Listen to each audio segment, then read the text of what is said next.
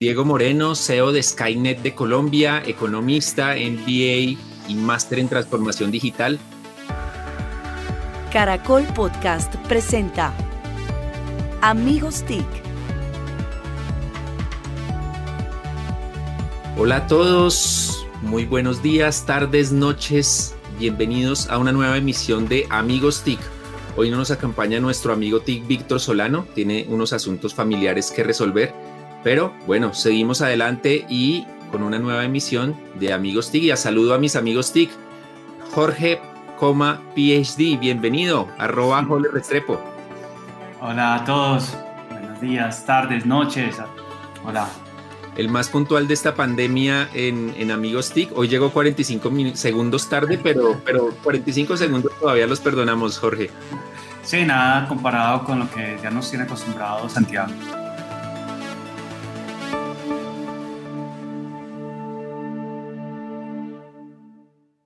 A propósito, bienvenido Santiago Pinzón G en Twitter, más conocido como Satiago, por aquello de, que Satia Nadella fue su, su telonero. Santiago, bienvenido. Buenos días, Flaky. Buenos días, doctor. Buenas noches, buenas tardes a todos. Siempre cumplido, pero no más fake news. Muy bien, qué bueno que Santiago, gracias a que nuestra nueva amiga Emilia Restrepo está aquí, está empezando a volverse puntual en esta pandemia. Así que bienvenida, Emilia. Buenos días. Hola, hola para todos. Buenos días, buenas tardes, buenas noches. Feliz de estar aquí otra vez con ustedes en esta segunda emisión mía. Pues feliz de hacer parte de este gran equipo y muy contenta con estos invitados que tenemos. Buenísimo, Emilia. Gracias por lograr la puntualidad de Santiago, por todo lo que nos estás aportando en esta temporada en Amigos TIC. Y bueno, un saludo a la distancia a Víctor Solano, arroba Solano, que tiene un asunto familiar, esperamos que lo resuelva y estamos aquí haciendo mucha fuerza, eh, lo tenemos algunos en nuestras oraciones, así que adelante. Y a Didi Burn, nuestra antigua amiga TIC, y sigue siendo nuestra amiga TIC, a José Carlos Tecno, arroba José Carlos Tecno, nuestro, nuestra cabeza, sigue siendo nuestro faro, así que un saludo para él. Y bueno, un saludo muy especial a nuestro invitado de hoy, reiterando que estamos por primera vez en video, experimentando un poquito en video. Santiago, por ejemplo, ya graba, ya no tiene que grabar en pijama, ya le toca estar listo. Y saludemos a nuestro invitado de hoy, Diego Moreno Lugo. Entonces, Diego, bienvenido. Gracias, Mauricio. Bueno, buenos días, buenas tardes, buenas noches. Voy a seguir aquí el, protocolo. Gracias, Emilia, Santiago, Jorge.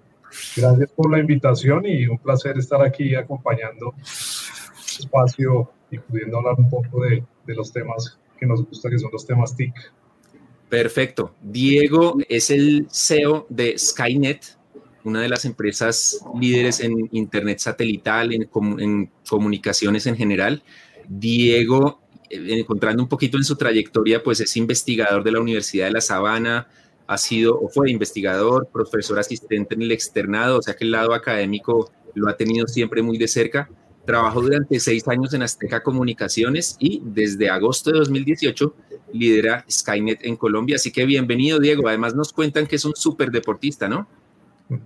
Gracias, Mauricio. Sí, efectivamente, eh, digamos, muy, dado al deporte. Creo que es, es, es poder eh, digamos, contar con esta, esta disciplina que también es, es, bien relevante para, para poder afrontar los retos que la industria TIC nos trae.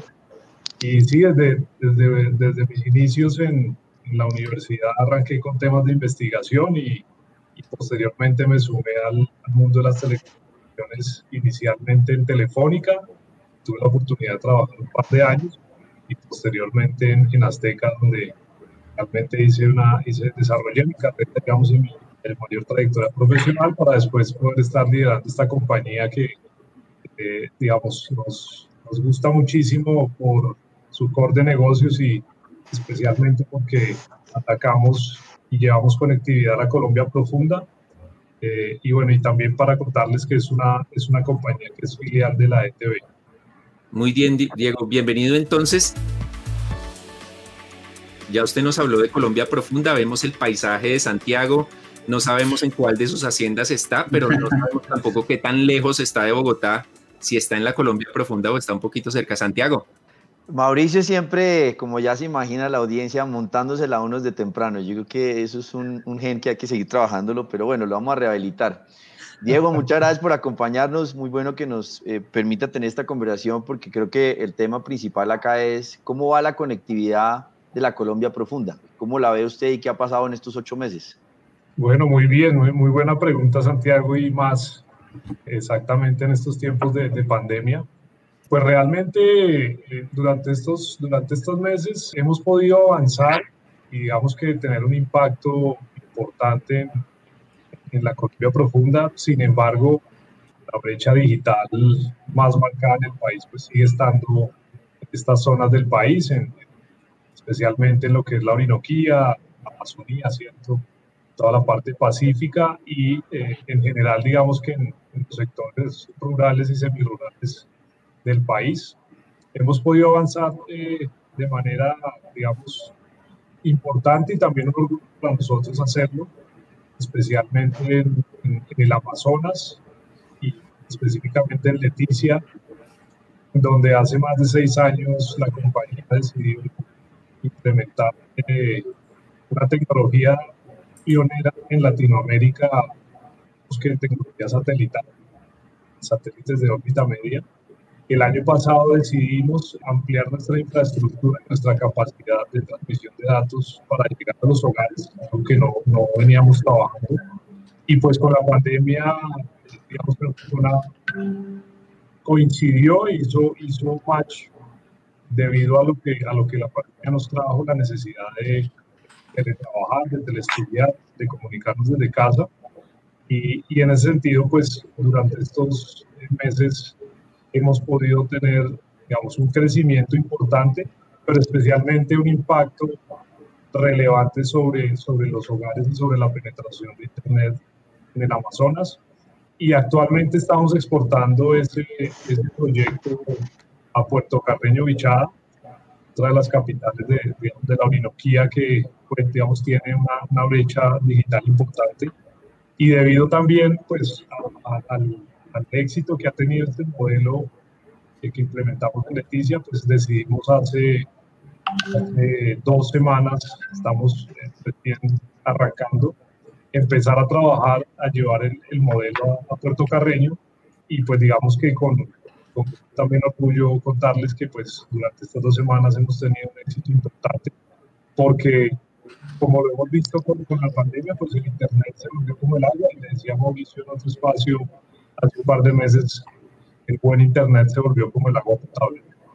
Entonces, pues muy contentos de que, de que eso esté sucediendo. Sin embargo, pues las brechas digitales siguen existiendo y pues digamos que la Colombia profunda aún más.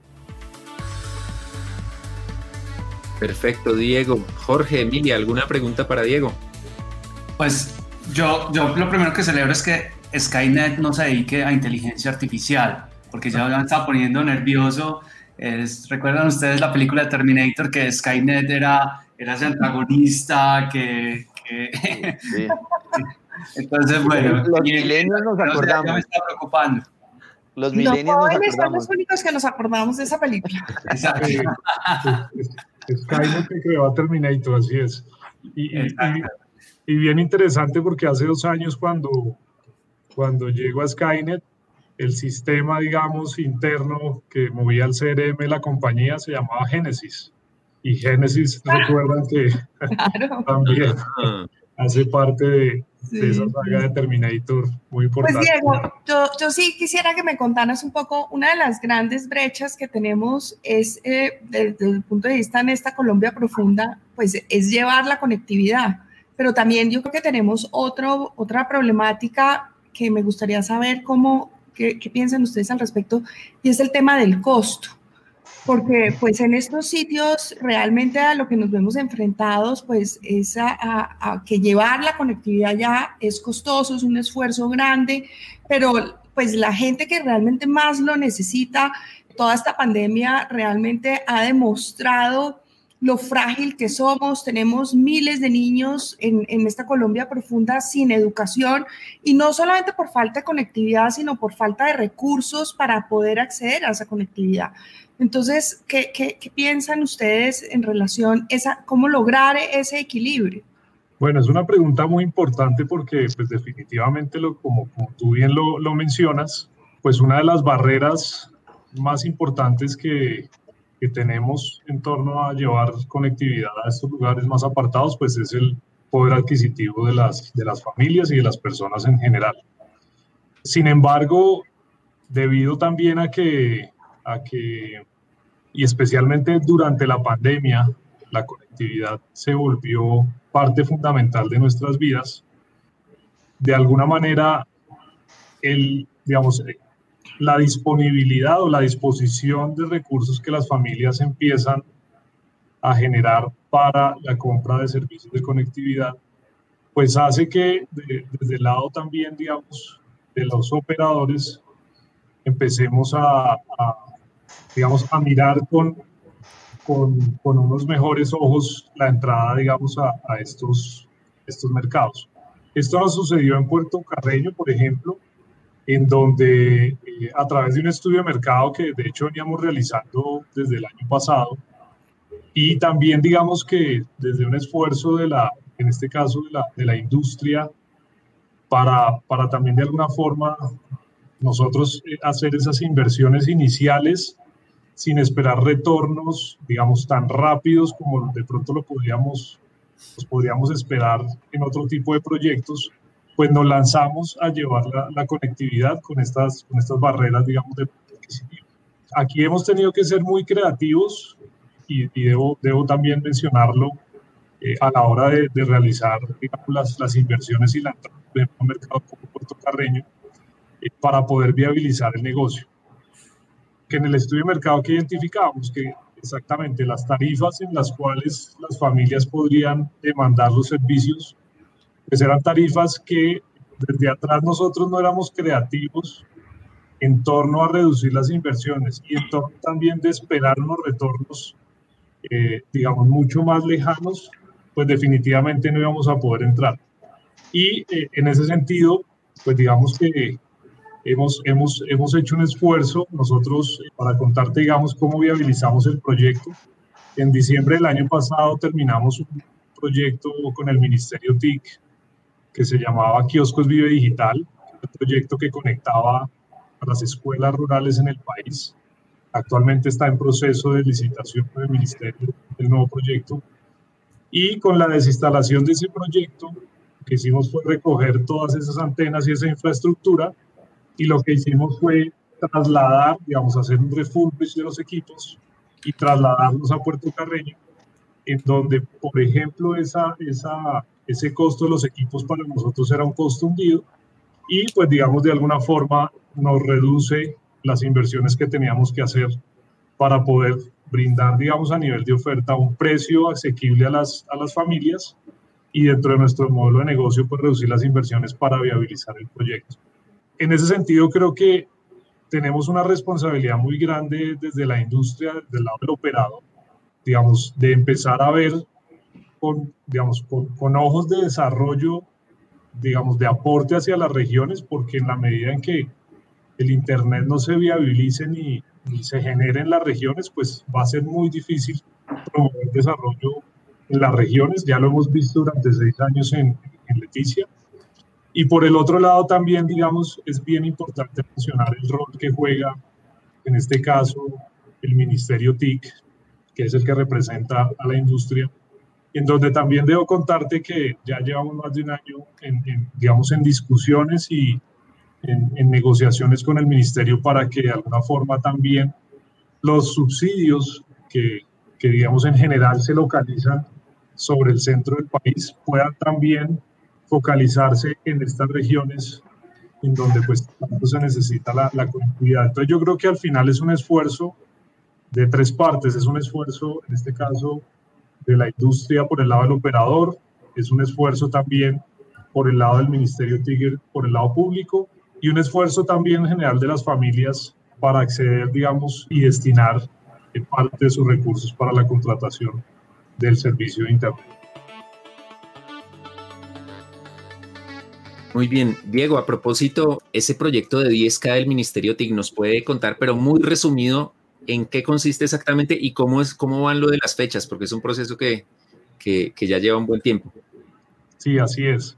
Bueno, el proyecto es el proyecto de Centros Digitales Rurales, es el nombre que le ha dado este nuevo gobierno. Digamos que cada gobierno ha venido dándole un nombre al proyecto, pero al final el objetivo es el mismo, es llevar conectividad a las zonas rurales del país, especialmente los colegios públicos rurales, digamos, en, en el país. Este proyecto, pues, es el proyecto más ambicioso digamos, en conectividad rural que ha tenido el país. Eh, digamos que ha sido una evolución, digo yo, también de los diferentes gobiernos. Arrancamos con un proyecto de telecentros, posteriormente con Partel, posteriormente KBD, que logró consolidar alrededor de 7.500 escuelas, digamos, conectadas. Y este proyecto son, digamos, eh, se esperan conectar más de 10.000 centros digitales rurales. Es un proyecto que busca llevar conectividad es gratuita al, al, campo, a las zonas rurales, en donde, digamos, se deben instalar dos zonas de Wi-Fi, una para, para el centro de cómputo, llamémoslo del, de la escuela, y otro, eh, otra zona Wi-Fi pública abierta en la zona de más tránsito, digamos, del centro poblado, es, digamos, el que, asocia eh, o reúne la mayor cantidad de gente en el campo. El proyecto es un proyecto del orden de los 2.2 millones de pesos, ah, digamos que con una vigencia de 10 años. Esto es como la, una de las grandes características del proyecto, porque en general los proyectos tenían vigencias de 3 años de operación y este pues busca llevar 10 eh, años de operación, tratando, digamos, de solucionar en el largo plazo los temas de conectividad en estas, en estas zonas rurales. Y pues digamos que el gobierno identificó que ese era uno de los caballos de batalla del proyecto, debido a que cada gobierno tenía que entrar, revisar, licitar, y pues digamos que siempre los grandes afectados eran la gente. Pues, en este campo, en este, en este caso, pues, las personas, exacto, y, los niños. Eh, actualmente, digamos, eh, para contarles, eh, ese proyecto pues lleva prácticamente dos años, digamos, parado por los cambios de gobierno, digamos que se agotó, se agotaron, digamos, todas las posibilidades de adición que tenía el proyecto anterior y el gobierno pues buscando eh, tener el mejor proyecto posible, pues se ha demorado un poco más de dos años en, en sacar el nuevo proyecto. Sin embargo, pues la buena noticia es que hace un par de semanas eh, se ya digamos se presentó oferta digamos para el proyecto y la audiencia de adjudicación del proyecto es el próximo 23 de noviembre. La otra gran noticia es que hay, una, hay, un, hay un buen pool de ofertas, digamos que hubo 10 ofertas para el proyecto. Están en general metidos los grandes jugadores de la industria de telecomunicaciones. Está Claro, está Telefónica, estamos nosotros, CTV y Sky como empresarial. También están los tradicionales que operan estos proyectos como está BT con Hughes, eh, también está UCES, que es un operador de satélites con INRED. Y creo que pues es muy positivo debido a que las condiciones, digamos, que más dan puntaje para la adjudicación del proyecto son tiempo número de meses adicionales sobre el mínimo que pedía el gobierno y la variable que más pesaba era número de, centros digitales adicionales al mínimo requerido por el ministerio. Entonces, digamos, ese es un poco el panorama en general y pues bueno, el 23 de noviembre ya se conocerá quiénes son los, los adjudicatarios de ese proyecto tan importante. Diego, ¿solo va a haber un ganador para todo el programa o puede haber una distribución geográfica entre dos o tres? O... Sí, muy buena pregunta. Hay dos, el proyecto se divide, se en dos zonas, una zona A y una zona B, que digamos que divide proporcionalmente casi un 50-50 y digamos es como un 50.1, 49.9, es casi 50-50, entonces los, realmente van a ser dos eh, los adjudicatarios para el proyecto. Entonces, eso, eso, eso por decirlo. Ah, bueno, y también importante mencionar que dentro de, la, dentro de los oferentes también hay una empresa china, que fue, es como la gran sorpresa dentro del proceso. Es una compañía que se llama China Great Wall Industry Corporation, que es una empresa que produce y lanza satélites. De hecho, es la empresa que le lanzó, le produjo y lanzó los satélites de Venezuela, de Bolivia, Nigeria, bueno, Pakistán.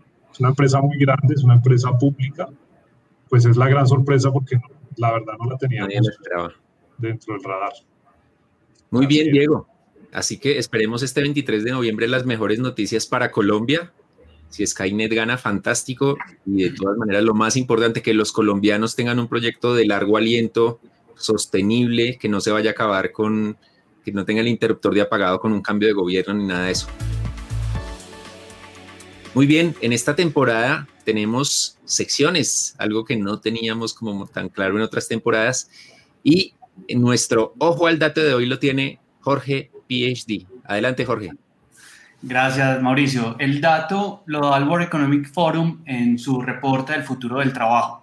Él nos dice que al 2025, es decir, tan solo en cinco años, se van a perder 85 millones de empleos por temas de automatización y transformación digital.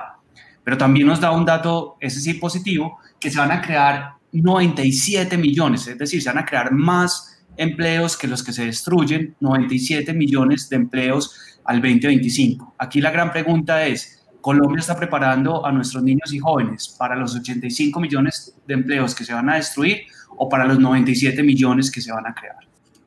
Muy buen dato, muy buen dato. Santiago, aprendamos, aprendamos.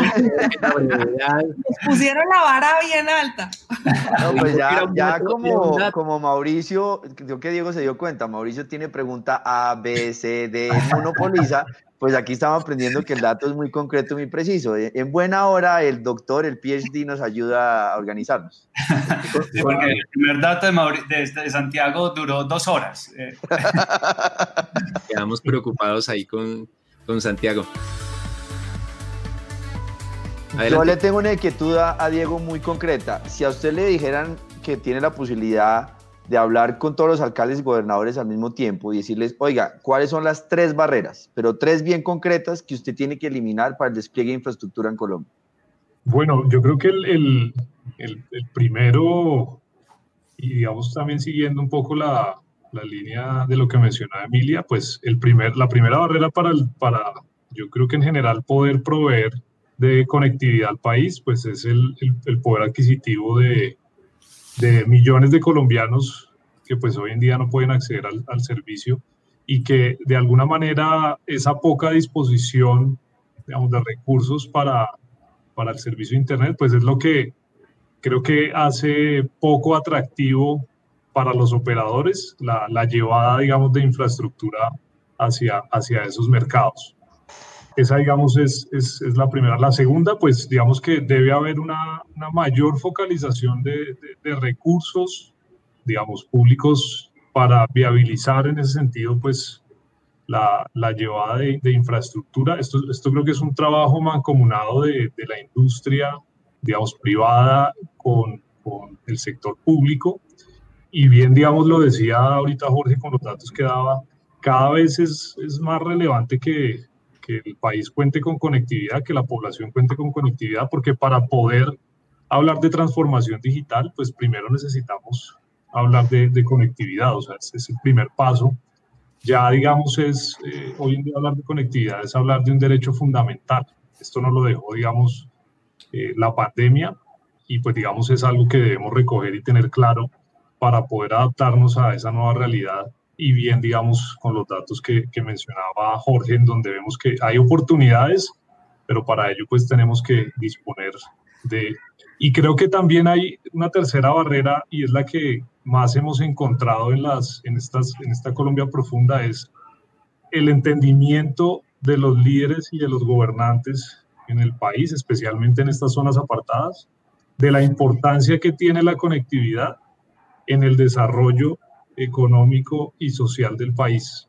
nosotros les cuento aquí, digamos, un, un dato importante y es que nos demoramos en entrar en Puerto Carreño casi ocho meses debido a las barreras que encontrábamos, en, digamos, en, en, los líderes, en este caso en el, en el alcalde, en el gobernador eh, del, del, departamento, porque no veían, digamos, la importancia de llevar conectividad a la región.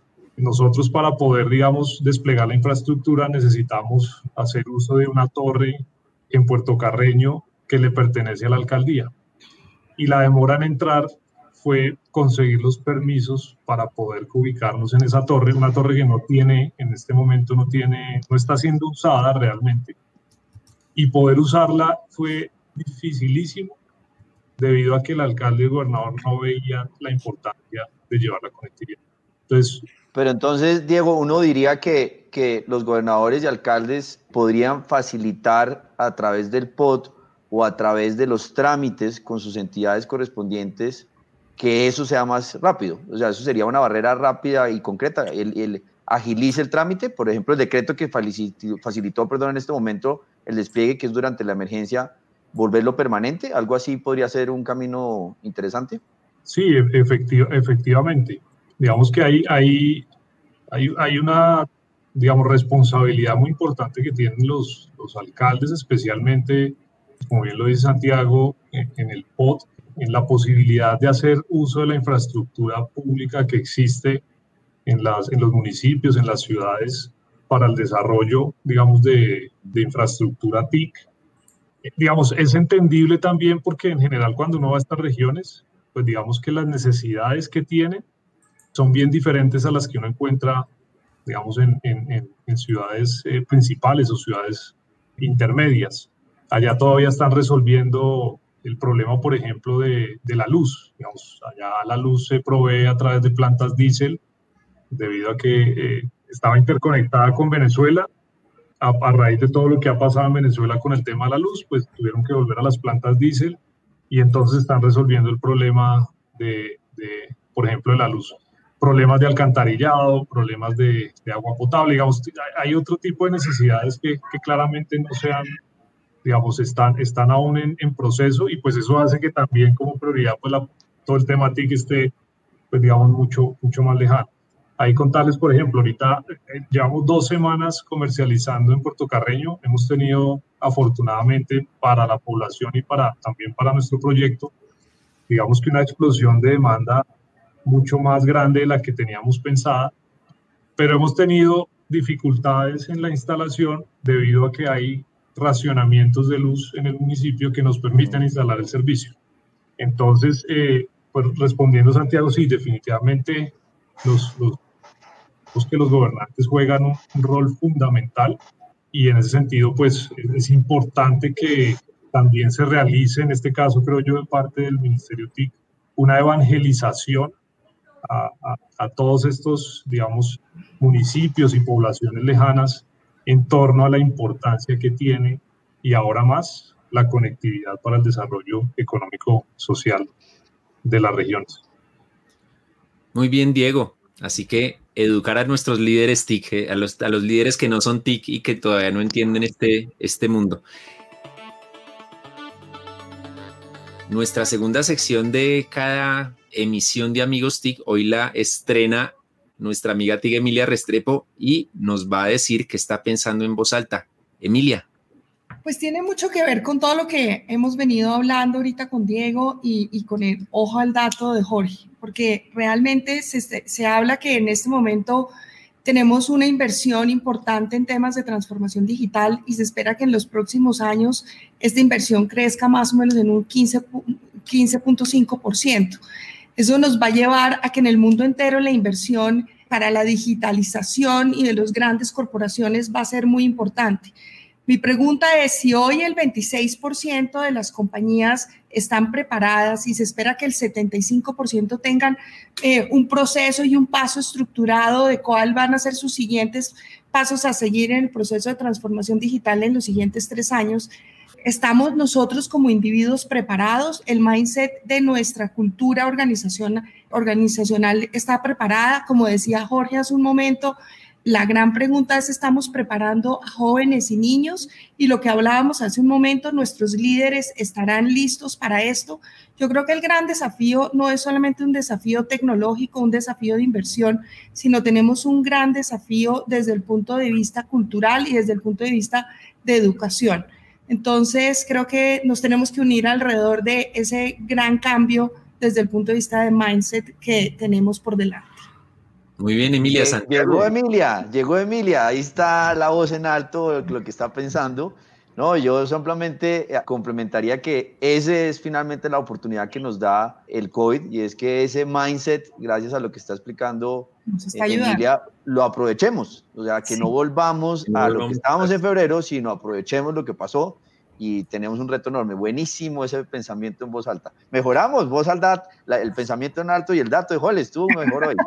Bien. Vamos aprendiendo, vamos aprendiendo. Aquí los restrepos les enseñamos. Ay, Dios, llegó la paisa, llegó la paisa. Ya ven, ya ven que yo mi sangre paisa también, entonces sí, también me, le pego, me le pego. Yo soy Jaramillo, pero hincha de millonarios.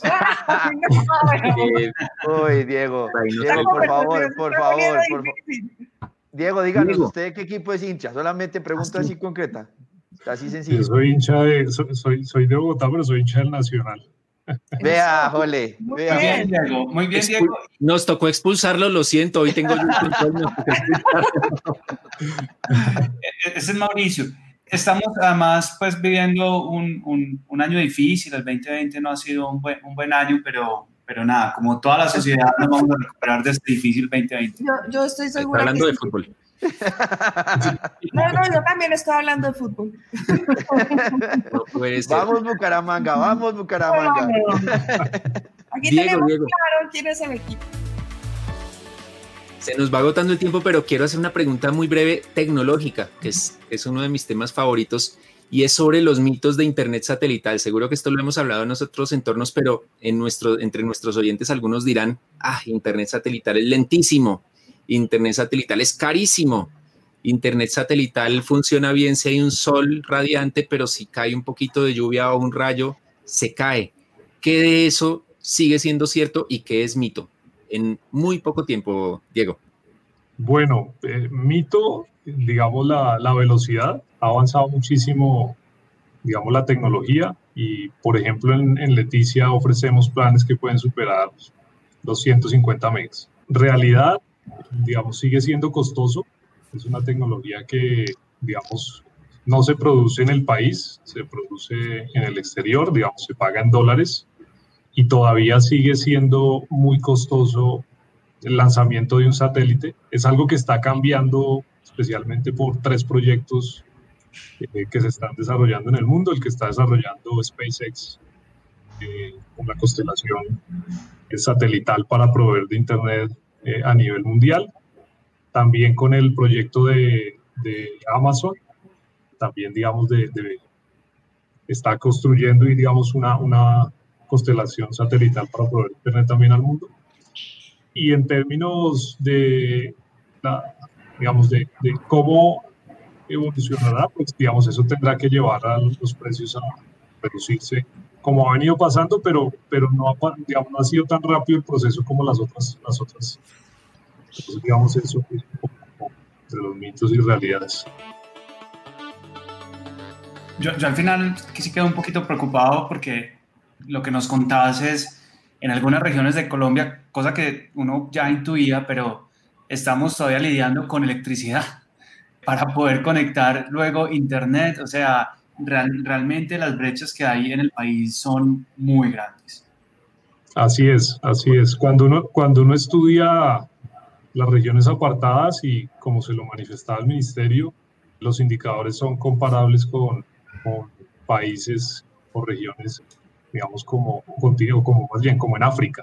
Estamos como, como, en África. Entonces sí, sí hay unas brechas enormes y como bien lo, lo, he pensado es hoy en día seguir ampliando o manteniendo las brechas digitales, lo que va a hacer es que va a seguir ampliando las brechas socioeconómicas, porque como tú bien, bien lo mencionabas, eh, se están perdiendo muchísimos empleos por temas de digitalización y temas también, digamos, de robotización, etcétera. Pero imagínense que allá ni siquiera tenemos internet. Entonces, eso va a ampliar aún más claro. la lucha socioeconómica y por eso tenemos que trabajar fuerte y de la mano con el sector público para cerrarlas. Muy bien, estuvimos con Diego Moreno, CEO de Skynet de Colombia, economista, MBA y máster en transformación digital. Diego, muchísimas gracias por acompañarnos. Seguimos en contacto en Amigos TIC y estaremos muy pendientes de estas buenas noticias de conectividad para la Colombia profunda. Bueno, no, muchas gracias a ustedes, muchas gracias Mauricio, Emilia, Santiago, Jorge, un placer poder acompañarlos y bueno, nos seguimos viendo y seguimos en contacto.